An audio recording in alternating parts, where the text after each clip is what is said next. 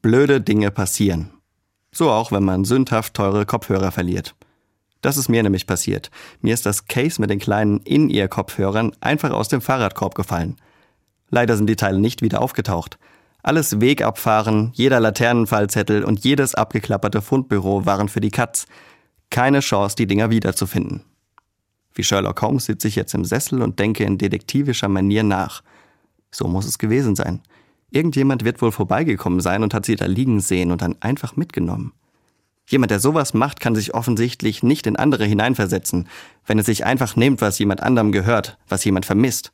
Ich fange an, mich aufzuregen über die Schlechtheit der Menschen heutzutage, bin empört und verärgert, dass gefühlt immer mir sowas passieren muss. Dann bremse ich mich und mein Kopfkarussell. Mir wird klar, dass ich mich gerade über mein eigenes Hirngespinst aufrege. Denn Fakt ist, ich weiß ja nicht, was passiert ist. Wieso dann direkt vom Schlimmsten ausgehen? Niemandem ist geholfen, wenn ich jetzt anfange, hinter jedem Busch einen Dieb zu vermuten. Und niemand kann was dafür, dass ich meine Kopfhörer verloren habe. Da muss keiner schuld sein und ein Sündenbock bringt mir die Teile auch nicht zurück. Was ich stattdessen tun kann? Mich einfach eine Runde oder zwei ärgern. Ärger ist nichts Schlechtes. Vor allem, wenn ich es schaffe, damit nicht gegen andere zu gehen, die damit gar nichts zu tun haben. Ich hau ein paar Mal gegen meinen Bocksack oder heule mich bei einem Kumpel aus. Dann ist mein Frust draußen und es kann weitergehen. Ganz ohne Sündenbock.